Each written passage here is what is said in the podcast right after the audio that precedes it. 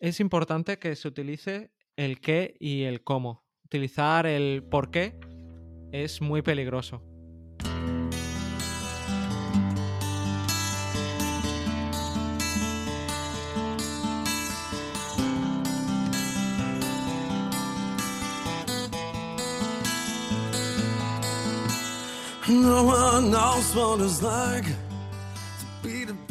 Muy buenas a todo el mundo, soy Adrián Susudio y esto es Charlando con Libros.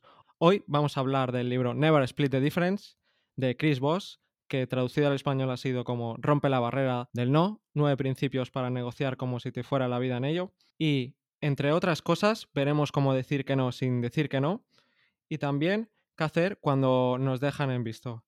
Todo esto lo vamos a hacer junto a Pablo Domínguez. ¿Qué tal? ¿Qué te pareció el libro? Pues la verdad es que me, sorprendió gratamente, te lo tengo que, reconocer. Inicialmente, ¿no? Escrito por un antiguo eh, trabajador o miembro del FBI de negociación con rehenes, ¿no? Pudiera darte una idea, ¿no? De, oye, te vas a leer un libro de, de negociación con rehenes, ¿no? Esto a lo mejor para la vida real o para el día a día pudiera no tener aplicación nada más lejos de la realidad y enfoque muy bueno y, que incluso se hila o se relaciona con todo el desarrollo de la economía conductual que se desarrolló fuertemente en los 80, ¿no? Sí, es que de hecho el, el libro va mucho más allá y las negociaciones están en el día a día, con tu mujer, con tus amigos, no solo cuando vas a comprar un piso, cuando vas a comprar un coche, o sea, está en, en todo y saber esas técnicas y, conocer los métodos me parece algo vital y que en este libro se, trata de forma increíble. Si quieres ya, Pablo, vamos a empezar con la primera técnica, una de las mejores, que es muy conocida, y ya comentamos en otro podcast con Alberto Álvarez cómo hablar con todo el mundo, y es la técnica del reflejo, y luego hacer una pausa de cuatro segundos. El objetivo de esta técnica es conseguir que la otra persona esté a gusto y que comparta información. Y esto se hace imitando, principalmente repitiendo las últimas palabras que ha dicho la otra persona. Por ejemplo, si te dice, hoy voy al supermercado, tú le preguntas al supermercado. También es importante que esta pregunta, este tono, sea pensando de, por favor, ayúdame a entenderlo no es un mal tono o un tono acusador. Bien, y una vez también entendida la, técnica ¿no? de, eh, del reflejo, ¿no? de, como le llama el autor, sé un espejo, ¿no? con esta repetición de las últimas dos palabras, viene después una técnica también eh, muy recomendable como es el etiquetar. Nosotros, gracias a, a, que conseguimos etiquetar los sentimientos, ¿no? la perspectiva de la otra parte, estamos eh, dando o mostrándole que lo entendemos, ¿no? Es decir, eh, la típica o clásica situación, ¿no? En la que en una situación de pareja, ¿no? Vemos que nuestra pareja pues está pues a lo mejor enojada con, una forma de etiquetar, ¿no? Sus, sentimientos o su situación sería parece que debido a mi error pues te he causado un perjuicio eh, importante y, que estás contrariado, ¿no? Que esto incluso el autor también te lo te anima también a sacar, ¿no? Que los problemas que pueda trasladarte el propio los puedas tú incluso también adelantar o sacar a la luz, ¿no? Antes de que sea la otra parte quien te diga tus errores, ser tú el que de primera mano los pones en la mesa, dando a entender que eres conocedor de ellos. Igual que pedir perdón, ¿no? No es lo mismo cuando la otra persona de inicio ya te pide perdón, a ti ya te deja indefenso, porque ser el primero, sacar las cosas encima de la mesa, pedir perdón, son unas armas importantes, sobre todo con información que ya se sabe, no esconderla, porque si la escondes, esa información negativa, le vas a dar mayor valor, mayor importancia, la otra persona la sabe. También está uno de los temas principales, que es el de buscar el no, que me sorprendió mucho. Está el libro de Getting to Yes, tan famoso, y en cambio él dice que eso es un error no hay que buscar el sí, porque la mayoría de sís son endebles, son falsos, no sirven para nada. Hay que buscar ese sí, pero al final de todo. Eh, le da un giro, le da un giro a, este, a esta idea, ¿no?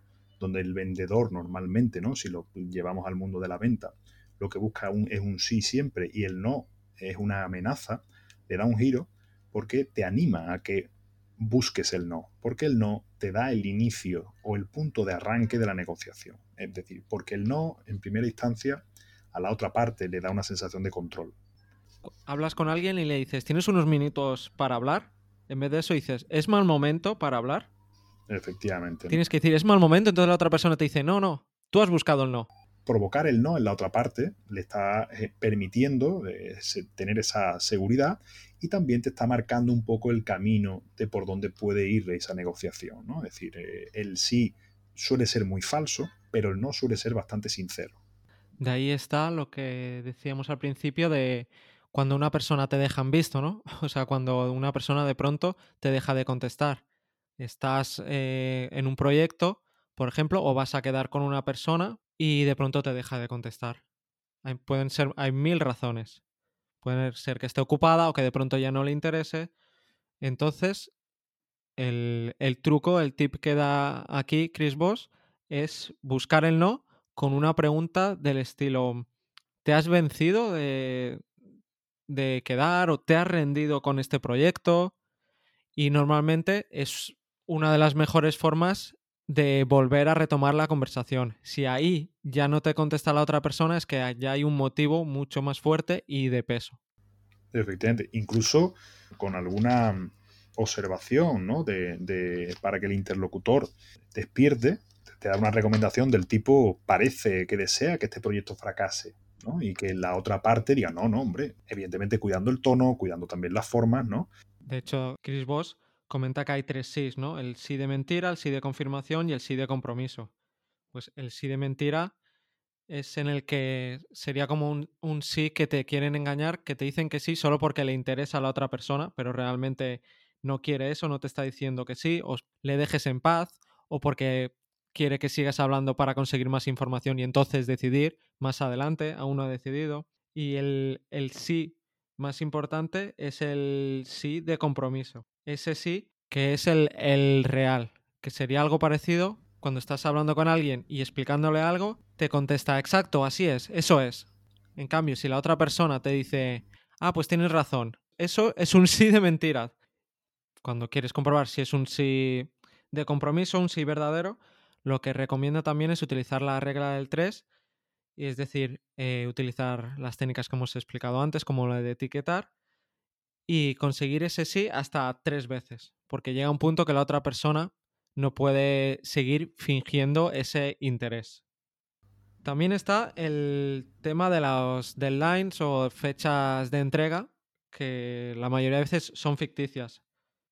Lo que hacen es que tomemos decisiones erróneas. Es lo que Hans Rosling dice en Factfulness, que es el instinto de urgencia. Fallar en la toma de decisión por culpa del poco tiempo. La frase que a mí más me gusta es la de es mejor ningún trato que un trato malo. Hay muchas empresas que se han arruinado porque su objetivo era hacer un trato, sea como sea, y hacer un trato en una fecha concreta. Y relacionado con esto está también el tema de cuando alguien te dice esto no es justo. Sí, esto el, el autor le da un nombre eh, marketingiano, ¿no? Como le llama la bomba J. O sea, llega a ser incluso algo innato, ¿no? Del propio ser humano, lo que considera justo, ¿no?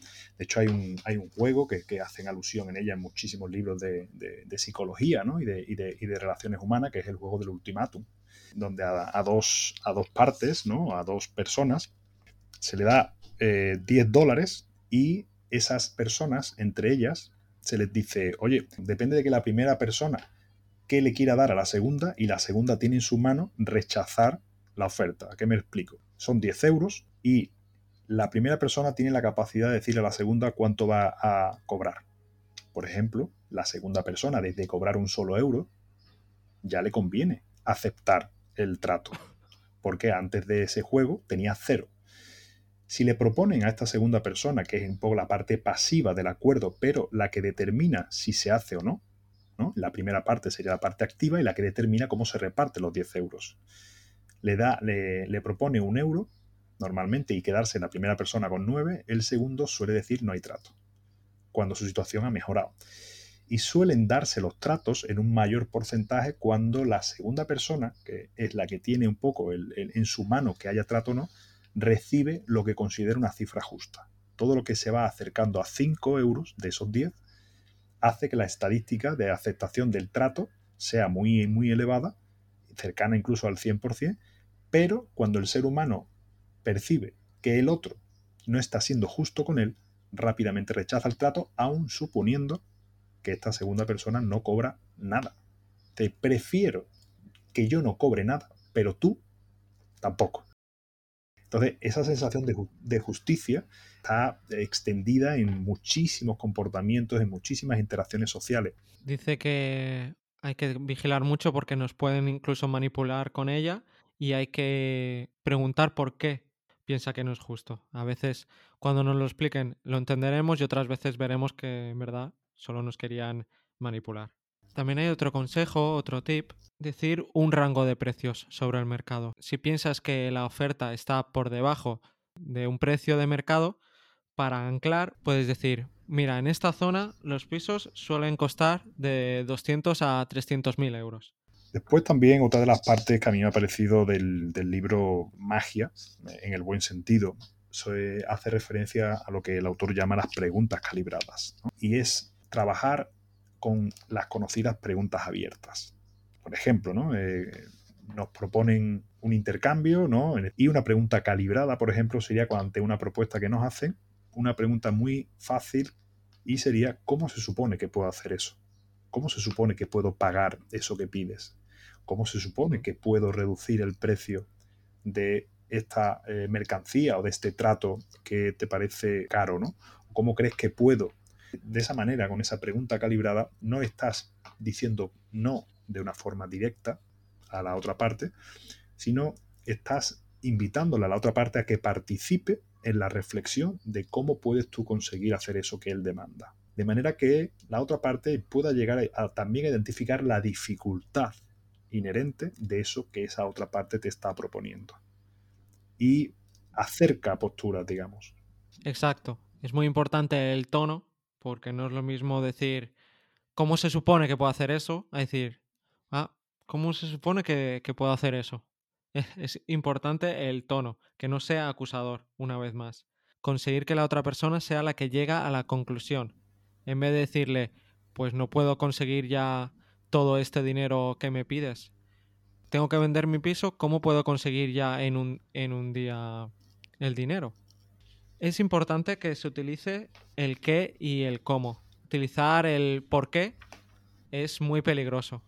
El por qué solo se tiene que utilizar cuando quieras que la otra persona defienda algo de tu propio interés, que es el principio de consistencia de Cialdini. También hay otro punto importante que a veces es vital, descubrir si hay más personas involucradas y que están decidiendo la negociación. Es decir, si hay otras personas con las que no estás hablando, no estás negociando, que son luego las que deciden. Totalmente, muchas, muchas veces muchos acuerdos o negociaciones se van al traste porque se hacen con las personas que no son las que finalmente toman la decisión. Y esta parte, identificar, ¿no? Si, si el interlocutor que tenemos delante es quien finalmente toma la decisión es absolutamente clave para, obviamente no, no, perder el tiempo en esa negociación, que pueda llegar a un, a, un, a un, entendimiento, pero que después sea un tercero el que decida y ese entendimiento normalmente no, no será positivo. Para ir acabando, quería comentar también el tema de decir el nombre de la otra persona. Esto que Dal Carnegie siempre recomendaba, aprenderse el nombre de la otra persona y decirle, ah, muy bien, muchas gracias Pablo, vamos a hacer esto, Pablo, Pablo, Pablo, llega un punto que eso se puede volver en tu contra. Lo que él dice es que tenemos que utilizar nuestro propio nombre. Es decir, decir tu propio nombre, presentarte para no ser uno más. Chris Voss dice que en una tienda se presentó y pidió que le hiciera una rebaja. Dijo, mira, me llamo Chris, encantado. Dice, ¿no hay un descuento de Chris? Utilizó esta técnica junto al humor para que finalmente aceptaran y le rebajaran ese producto. Y ya para ir finalizando, el libro comenta también el tema de los cisnes negros, que comentamos también en otro capítulo con Sergio San Juan. Sí, esta parte, esta parte hace analogía para mí a uno de, mis libros fetiches, sin duda, que es el cine negro de, de Nassim Taleb. Y aquí el autor Voss lo usa para, eh, digamos, nombrar lo que desconocemos que puede matarnos o fulminar un acuerdo. ¿Cuáles son la motivación intrínseca de la otra parte? Conocerlo, obviamente, es decir, encontrar esas incertidumbres desconocidas, ¿no? Como Taleb describía a los cisnes negros, siempre va a ser difícil, pero es fundamental, ¿no? Es decir, aquí incluso te habla de, que te esfuerces por conocer hasta la religión, ¿no? Es decir, cómo, cómo piensa, qué interpretación hace incluso de la propia vida o de, o de los términos del acuerdo. Muy bien, pues ahora sí, para acabar, solo decir una frase de Chris Voss. Si alguien te parece que está loco, seguramente sea porque te falta información. Bueno, Pablo, muchas gracias por venir al podcast. Un placer.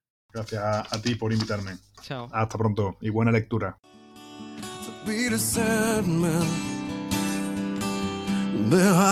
blue eyes.